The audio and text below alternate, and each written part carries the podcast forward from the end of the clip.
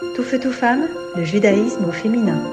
Une chronique présentée par Estelle Cincinnatis. Aujourd'hui, j'ai envie de vous parler des païtaniotes. Et comme c'est pas évident à prononcer, et que j'ai pas envie d'écorcher ce beau mot, je ne le redirai pas à de nombreuses reprises dans cette chronique.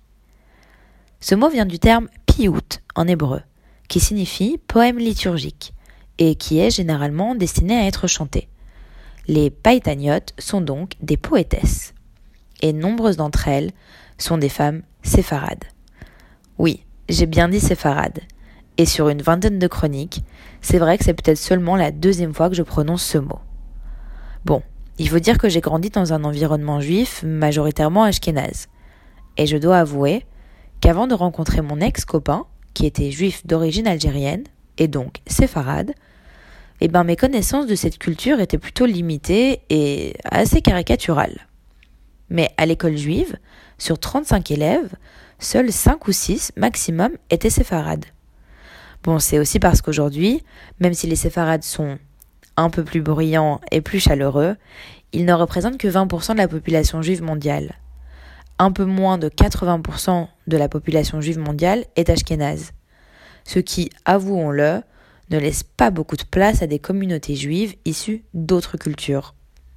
Et je précise d'ailleurs qu'il y a aussi des juifs perses, yéménites, italiens, indiens, éthiopiens, qui ne se retrouvent dans aucune de ces deux catégories, et qui ont une culture juive qui leur est propre.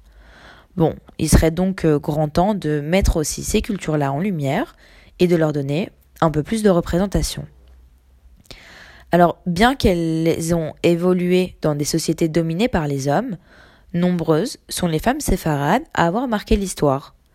Si on se rappelle de la grande diplomate Donna Gracia Nassi, il ne faudrait pas oublier Benvenida Abravanel, célèbre pour avoir libéré un grand nombre de prisonniers, ou plus tard, Lady Judith Montefiore.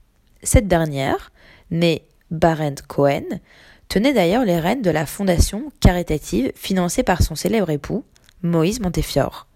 Et à eux deux, ils incarnent l'un des premiers mariages entre Ashkenaz et Séfarade, très peu approuvé à l'époque. Et pour la petite anecdote, Judith Montefiore est aussi l'autrice du tout premier livre de cuisine juive rédigé en anglais en 1846. Alors, à côté de ces grandes figures, il y a d'autres femmes qui se sont aussi illustrées dans les sphères littéraires et artistiques. Elles sont juste restées moins connues, voire inconnues, jusqu'à ce que je tombe sur un super article de Sophie Bigot Goldum, et qui d'ailleurs m'aide beaucoup dans la préparation de cette chronique.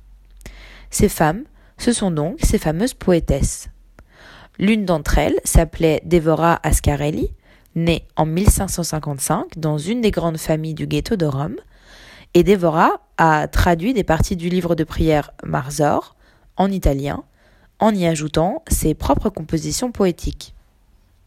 Il y avait aussi Rachel Morpurgo, née en 1790 et qui incarna le tournant hébraïque que prendra la poésie juive italienne à la fin du XVIIIe siècle.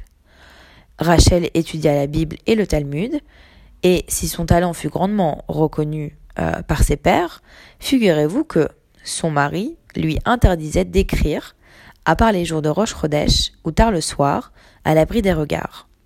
Et donc Rachel Morpurgo ne sera jamais publiée de son vivant. Elle devra attendre un siècle après sa naissance, soit 1890, pour être publiée. Et sa reconnaissance, on la doit notamment à Vittorio Castiglioni, qui deviendra grand rabbin de Rome et qui publia un recueil de ses poèmes. Alors, ce ne sont pas les seuls, évidemment, il y en avait des dizaines d'autres. Mais si le temps me manque pour raconter leurs histoires et revenir sur l'intelligence de leurs écrits, je leur rendrai hommage au moins en les nommant Sarah Copia Soulam, Berthe Benichou Aboulker, Elissa Raizn et tant d'autres. Et si cette tradition de femmes païtaniotes peut sembler appartenir au passé, elle est plus vivante que jamais. Parce qu'en Israël aux États-Unis, elles sont encore nombreuses, ces poétesses, et même ces chazaniotes, du masculin singulier chazan, le chantre, à la synagogue. Ces femmes, qui, en plus de leurs multiples talents, partagent aussi le sort d'avoir vu leurs œuvres attribuées à des hommes, Et ça, c'est sans compter celles à qui on refusait l'autorisation d'écrire, si ce n'est en cachette. Alors, à leur mémoire, et à toutes celles qui ont suivi, je leur dis merci, parce que c'est grâce à elles que vous entendez ma voix dans ce micro aujourd'hui pour parler de judaïsme et de femmes. Tout feu, tout femme, le judaïsme au féminin.